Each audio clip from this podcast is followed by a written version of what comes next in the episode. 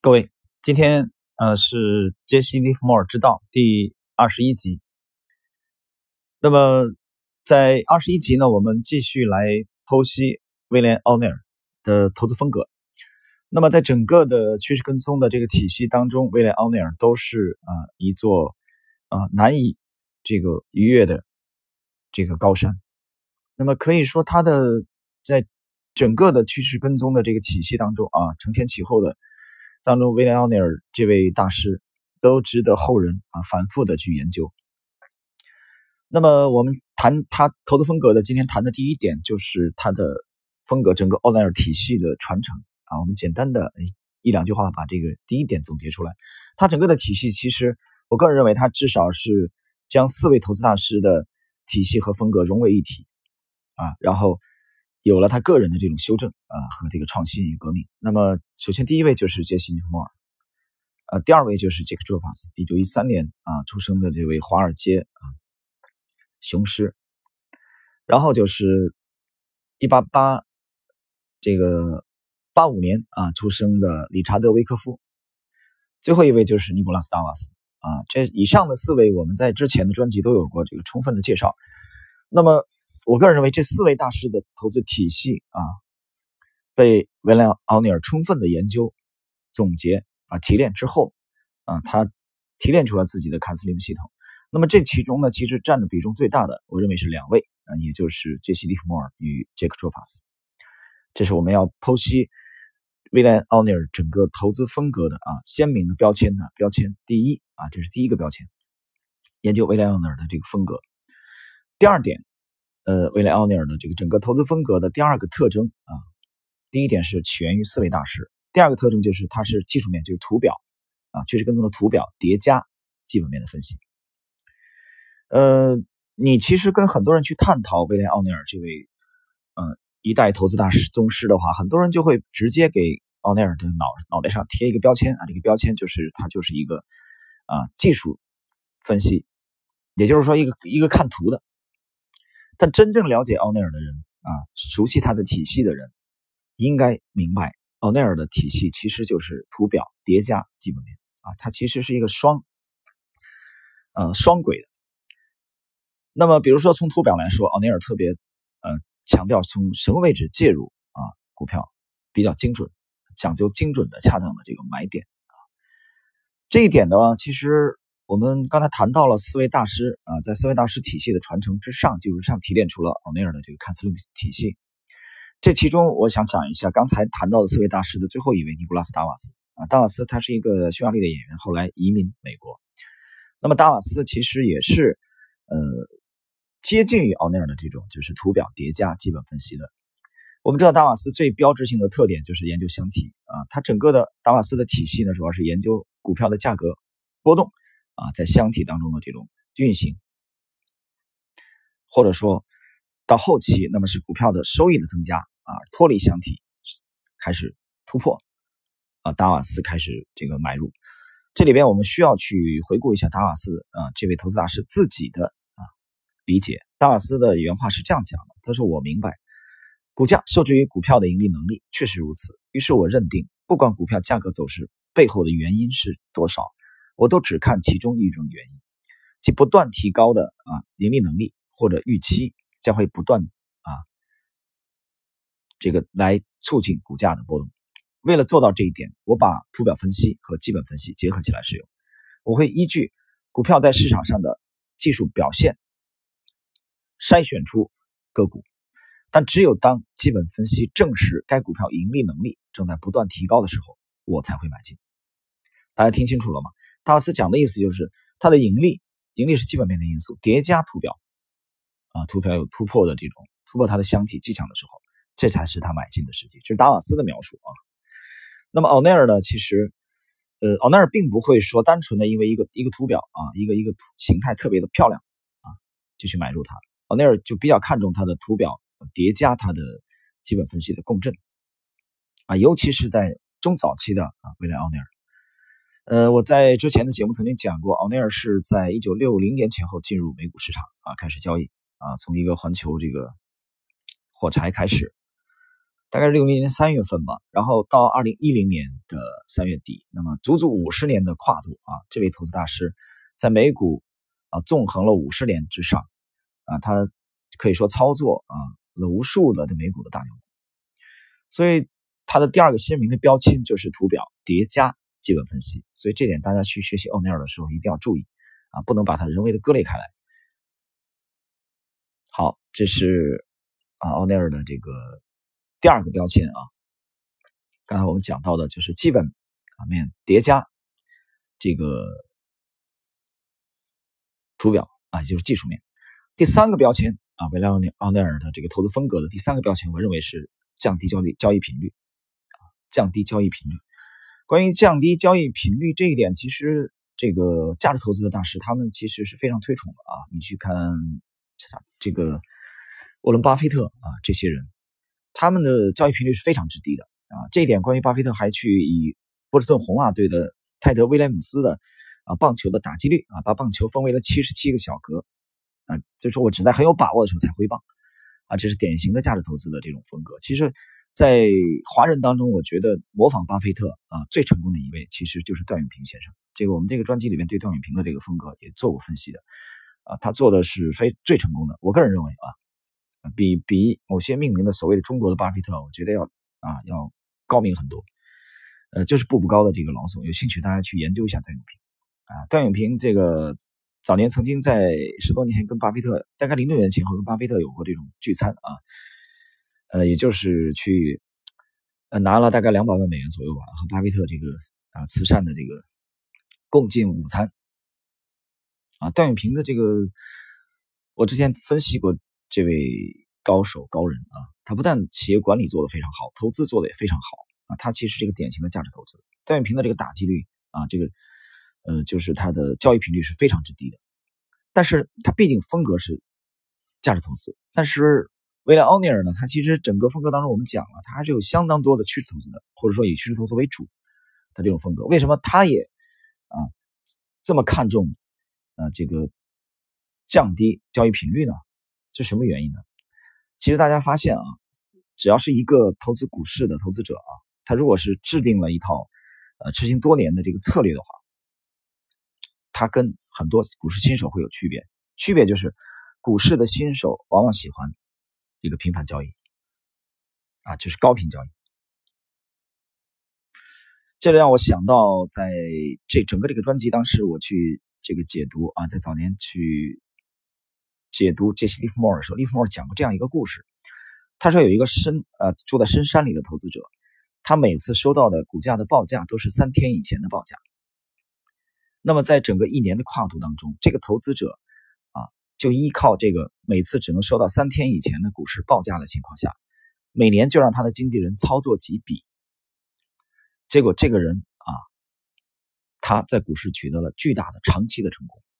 很多人听说这故事以后，觉得非常吃惊。那么这些人就去问这个高手：“啊，什么原因你做的这么成功？”这个高手说：“哦，他说我把投机当做自己的事业，市场总是千头万绪，如果我把自己陷在一团乱麻中，就会一败涂地。因此，我对次要的市场变化视而不见。我喜欢离股市远一点，静心思考。真正的行情不会在一天之内。”从开始走向结束，货真价实的行情总是要花上一段时间才能完成它的终结阶段。我住在远离股市的深山里面，就能给这些行情留下他们所需要的充分时间。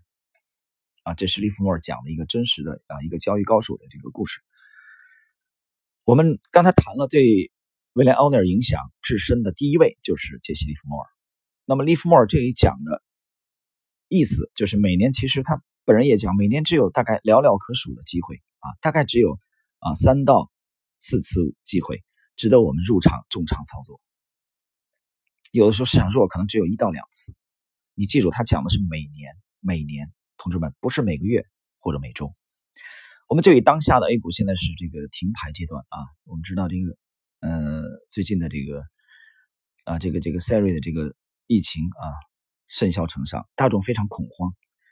但是我们要思考一个问题啊，无论是股市的正常的复牌，还是适当的这个延期，那么经过了这个短期的恐慌和波动以后，啊，A 股是否还继续存在呢？啊，我们认为大概率还会继续存在，这第一点。第二点，生活还得继续。那么第三点，那些 A 股当前极少数的这个高质、这个高阿尔法的优质成长股，这一点我在半不红的知识星球啊，我们最近也在不停的更新，在对整个二零二零年年度展望的时候也谈到过，啊，包括这个在农历的。啊，新年的这个，呃，除夕啊，我更新了一篇这个半亩红知识星球的随笔，我还这么谈，改变我们生活的啊这些真正的主导的因素，并不会因为这次疫情啊而终结，所以取得市场超额收益的啊这些标的，它永远会被主力所追逐。唯一不确定性的，唯一可能产生变化的，就是短期内人们的情绪、人们的恐慌心理。啊，会导致价格会有一定的波动，所以当我们学习到这一点啊，威廉·奥内尔投资风格的这个投资标签的啊这个部分的时候，啊，大家知道我们应该向这位高手学习。他看到都是三天以前的行情啊，有人对高频的人做对做分时的人啊，简直是活不下去了，这怎么玩呢？他说我都在一分钟当中啊，我都在半分钟当中 K 线里面交易。好了，谈到这个。利弗莫尔谈到这位顶尖高手啊，一年只做几笔交易。那么我在今年年初啊，元旦之后的时候，也曾经在半亩红知识星球当中啊，我的知识星球我是这么写的：我说我给自己今年的要求是一年，今年一年的啊，我们的交易次数尽量的不要超过五次啊，不要超过五次。当然，对一个股票做对了，然后加加仓啊，这种追加这种不算；对同一个股票的啊，追加买入这不算。那也就是说，交易的股票不要超过五只，这是我们今年二零二零年对自己的要求。这个就建立在你对，呃，我们只去追逐通过 Lexi 这个模型只去追逐啊有巨大涨幅潜力的股票的基础之上。好了，我们回到这个避免过度交易啊，尽量的降低交易频率这一点，未来奥内尔的投资风格的啊第三个标签这个部分的时候，我们同样记得。影响未来奥尼尔影响至深的理查德·维克夫也发表过类似的观点。他是这样说的：他对市场存在疑问的时候，就不要盲目交易，不要在半信半疑的啊这个阶段去进入市场，要等到你完全确信市场趋势的时候，才能进入市场交易。啊，哦，这个维克夫这样接着说：他说，因此，不管是在我们的推断上面，还是我们所持有的头寸上，每当我们感到这些不确定因素的时候，就要清仓离场。成为市场的观察者啊，这是魏科夫讲的。魏科夫讲的意思就是，你如果看不清楚就算了，你就空仓啊，就袖手旁观，什么都不要做。当你看不清楚的时候，当你看不清楚的时候，就是你要不作为。而这种不作为看起来消极，其实它是积极的。为什么？因因为你保持了本金，这是第一点啊。那么从这里面延伸延伸出来一种啊这个情况，大家要注意的就是。当你没有看到有巨大的参与价值的股票的时候，其实也是可以离场观望、袖手旁观的。奥内尔对这里这部分呢有一个精彩的描述，我们来看，奥内尔是这么讲的：它不是底部突破，啊，底部或者突破形态时，我的方法也不再起作用。这个时候，股市的时机并不对头，所有的股票表现都是不正常的，市场行为是虚假、错误和不健康的，股市总体上转向消极。这个时候，投资者要耐心继续研究，做好百分之一百的准备。我们就以当下为例啊，现在今天早间新闻的报道是，这整个春节假期啊要延长。现在我看到的报道是至少延长三天，啊，延长到二月三号啊。这个没说股市啊，说的是一个假期，春节假期。那么这个时候，大家想想，现在都不能出门啊，都都在在家里啊隔离，这种状况下。给了我们一个很好的机会，静心的来耐心的去研究市场，而不是坐在那里自己恐慌，对吧？因为明天的太阳照样会升起，啊，股市将会继续存在，哪怕股市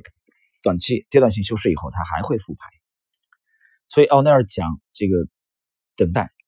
这个时候就是啊，他第三个标签，我们讲了避免过度交易，就是它的低频交易的这个特点啊，其实值得每一位的立志成为专业投资者的人。啊，所借鉴，这是我们讲的第三个标签啊，降低交易频率。第四奥尼尔投资风格的第四个标签就是倾听市场的声音，而不是消息，那就是让让市场来说话。我们身边有很多人，他很习惯于去打听内部消息啊，但是奥尼尔对这一点是非常的啊鄙视。杰西·蒂夫莫尔也曾经在自己的著作当中这样表示过，他说：“市场从来不会错，但是观点却经常犯错误。观点是谁的？观点是人们发表的观点，市场呢是通过真实的价格的交易。”呈现出来的，奥内尔讲的这个，呃，利弗莫尔讲的这个市场从来不会错啊，我觉得这话其实也绝对了，啊，只能说市场绝大多数情况下不会错。那市场在少数的情况下还是会有定错价的标的的啊，比如某些股票被错杀啊，或者被高估或者被低估，所以我觉得这句话讲的也太绝对了啊，但是个人观点啊，抛砖引玉。那我们想在任何一个时空的节点，市场。都是所有已知和未知信息的最终的裁决啊！股票你可以把股票理解为一个大的拍卖场啊，有看好，有看坏。我们看奥尼尔是怎么描述这一点的。他说，很多人特别喜欢根据别人的建议拿自己辛苦挣来的钱去冒险，而不是花时间去研究、去学习、去弄清楚自己在做什么。结果他们冒了损失大笔金钱的风险，因为你们所听到的谣言和内幕消息有很多是不正确的。那么，包括很多专家，奥尼尔接着讲，他也许这可以解释为什么几乎所有在出现的美国广播公司财经频道上的分析师，在两千年的九月份之后，继续推荐买入高科技股，而这个时候，这些高科技股啊，正处于百分之八十到九十的下跌途中。所以，刚才我们讲了啊，利弗莫尔讲的话就是，观众的观点经常会错，而市场从来不会。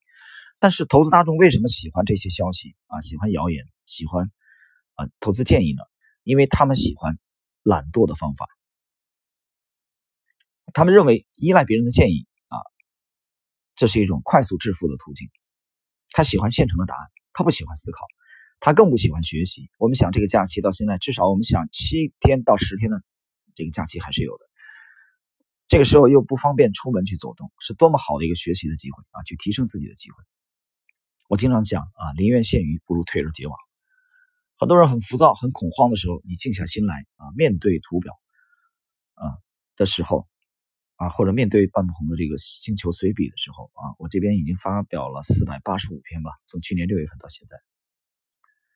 昨天的我们辽宁的啊，辽宁有一位这个听友啊，他是他是在昨天晚间九点多钟啊加入这个半不红知识星球。我看了一下评论，他可能大概晚晚间十二点还在看。啊，因为他他有连续的几几几个这个点赞啊，点赞的都是一年多以前的随笔，在随笔开篇我写过，我们不承诺每天都更新，因为我们的观点啊，对趋势的这种判断其实它是有一定的持续性的、可持续性的。换言之，我们并不关心明天啊一天的股价的这种波动会怎么样，我们不清楚这一点，但是我们关注阶段性的啊趋势性的行情，也就是说，我们对。嗯，可持续性的这些因素更感兴趣，所以了解了这一点，那么远离内幕消息，去追逐市场行为啊，是未来奥内尔整个投资风格当中的第四个鲜明的特点啊，他更看重市场行为。然后第五点啊，奥内尔的这个整个投资风格的第五点啊，他这个标签就是我把它总结为图表。主义者，啊，或者你可以把它理解为，它是一个图表至上主义者。图表至上。我们既然讲了奥内尔的风格当中，刚才有一个标签讲的是图表与这个基本分析相结合，但是相结合当中也是有侧重的。我认为这个侧重就是奥内尔图表这个因素在整个他的体系当中啊占的比重更大。因为熟悉威廉奥内尔的这个成长经历的人都不会忽视一个事实，是他通过图表的研究去研究破译这个 f a s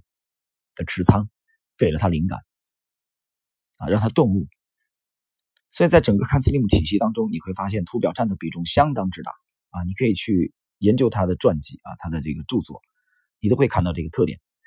刚才我谈到维莱奥尼尔的整个体系的呃建立。建立在四位大师的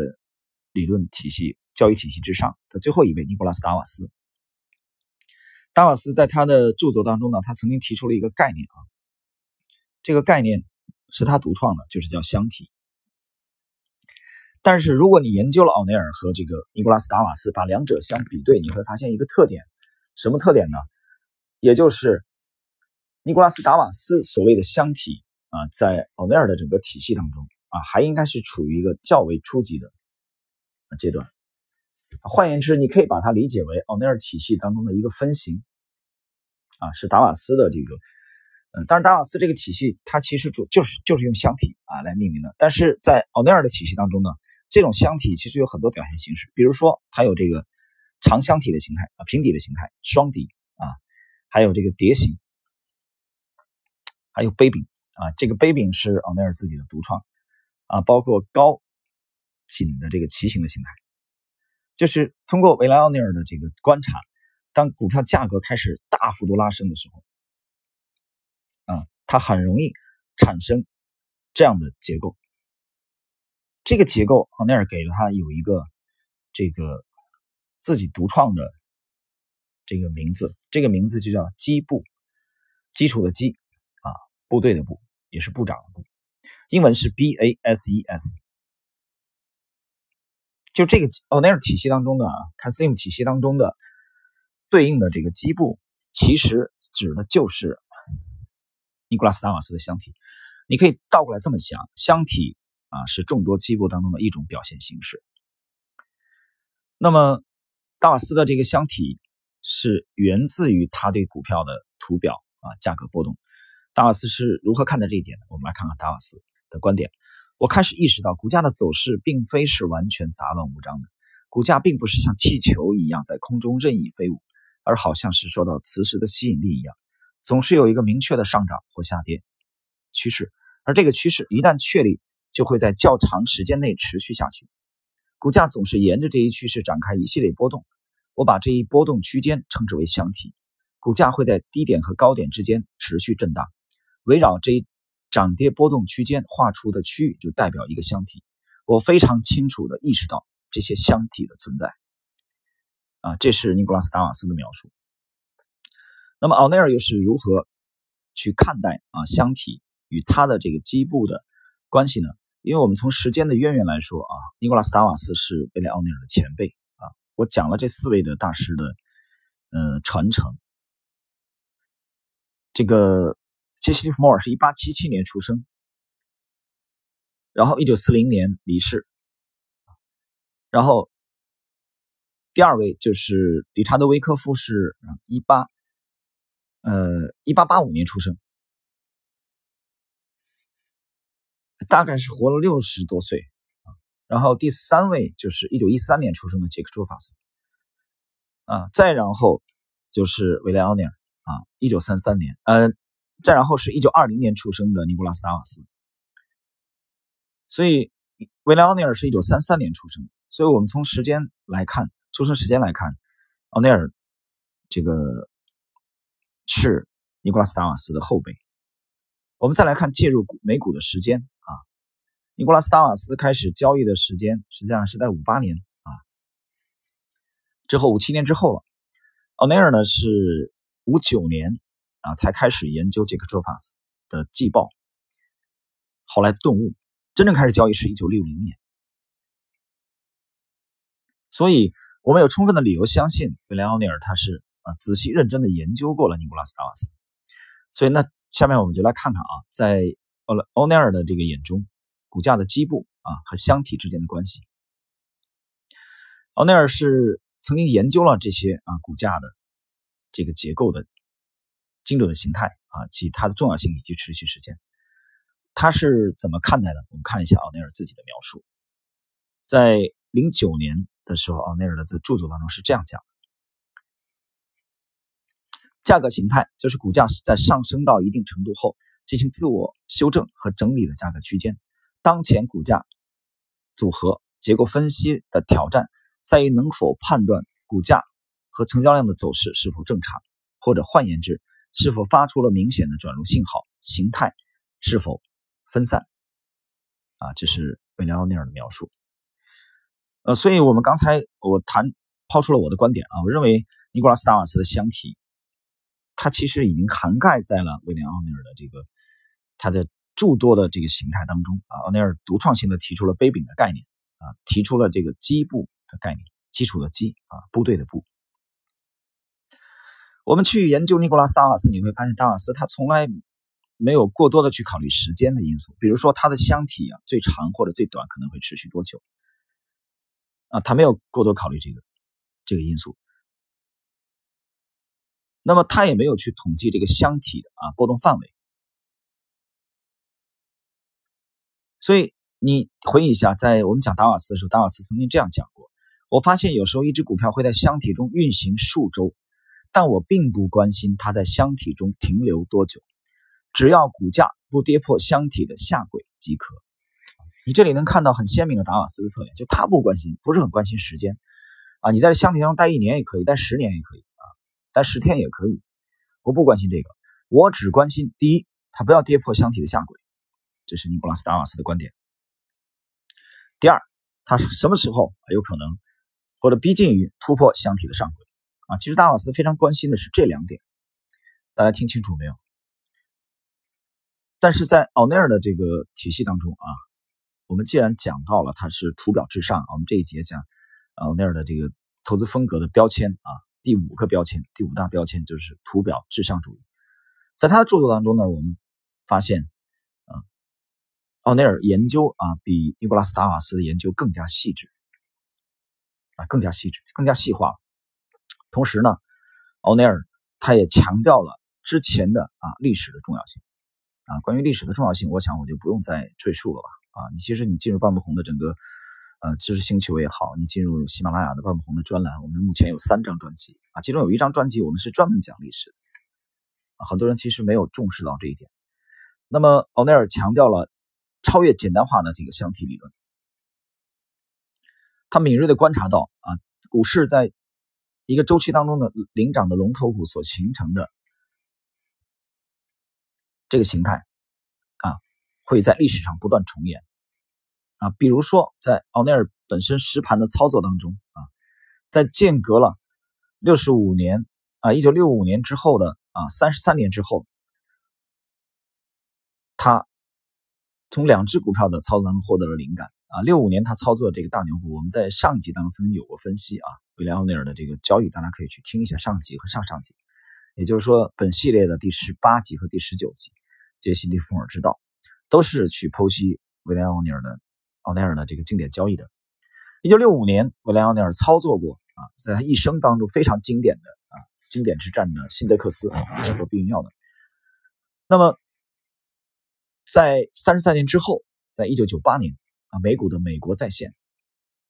啊，这个缩写是 AOL 啊，其实就是这个 America Online 美国在线。他在操作美国在线的时候，忽然脑子脑子当中啊灵光一闪的浮现出当年的辛德克斯啊的图表。当然，美国在线这个同样获得了巨大的成功。就是我们在这里看到了一个图表至上主义者投资大师啊，他对历史的敏感啊，对历史的熟悉。这个敏感建立在他对历史非常的熟悉啊，这个熟悉建立在他花了大量的时间去研究历史的案例，牛股的这个案例。啊，所以这也是他学习前辈的结果，因为他的前辈啊，他第一位前辈杰西·利弗莫尔就曾经这么讲过：我绝对相信股价走势是不断重复的，尽管不同股票的具体情况稍有差异，但他们一般的价格形态是完全一致的。究其原因，是因为股票是由人来推动的，人类的天性从未改变。那么关于这一点啊，奥内尔也是大发感慨啊，在零四年的时候。啊，在他的股票买卖法则当中，原来奥尼尔是这么描述的：啊，历史在一遍又一遍的重演，人类本性继续大行其道。这是奥尼尔本人的。啊，奥尼尔的这个第三位导师理查德维科夫啊，也讲过类似的话。维科夫是怎么讲的呢？维科夫是这么说的：在某种意义上，阅读图表就像欣赏音乐，都需要我们努力的正确理解作者的思想及其艺术表达。市场平均指数或一幅个股的走势图，既能够反映出股市大众心理的想法、希望、雄心和目标，也能够反映出某只个股庄家相关的心理活动。这是维科夫啊，维科夫我们把它作为威廉奥内尔四大导师的第三位啊，第一是杰西·蒂夫莫尔，第二是杰克·卓法斯，第三是理查德·维科夫，第四是尼古拉斯·达瓦斯。但是很有意思的是啊，威廉奥内尔他就非常反反感别人把他就称为一个一个看图啊的分析师，他很讨厌这一点。但其实他对图表真的是非常感兴趣，所以我们整个这节题目就是图表至上。威廉奥内尔其实就是一个图表至上主义者。那么关于图表的重要性啊，他的第三位这个导师理查德维科夫曾经这样讲过：股票报价机所产生的长长纸带记录了股市的历史。图表也记录了同样的历史，只不过转换成了另一种形式，使我们研究过去的股市变得更加方便、更有价值。这对股市预测来讲，应该说是无价之宝。所以，我们讲威廉奥尼尔图表至上，这是有充分的依据的。大家可以去看看他的这个《投资者日报》啊，呃，威廉奥尼尔办的这个咨询公司向全球的机构和基金经理提供的这些啊数据。跟踪强势股的数据，这里边有大量的图表啊在呈现，所以这一点呢，他和几位导师是非常相似的，就是他们都在建议投资者去学习图表，他的目的最终是为了发现市场行为背后的动机，来解释股票的行为啊，就是研究图表是为了。破译市场行为，破译市场行为是要去明白啊那些真正的 big money 或者 smart money，他们在追逐哪些标的啊？他们在追逐哪些行业？他们在追逐哪些板块？啊？他们在当下是对这个股市看空还是看多？啊，这才是真正的这个啊原因所在。好了，朋友们，今天我们是这个进入中国农历鼠年啊，鼠年大年初二。也是我们进入鼠年之后的整个的喜马拉雅的半亩红的这个系列当中的专辑更新的第一集啊，我们把这一集内容依然是留给啊趋势跟踪体系当中的呃无与伦比的投资大师威廉奥尼尔。我们把威廉奥尼尔投资风格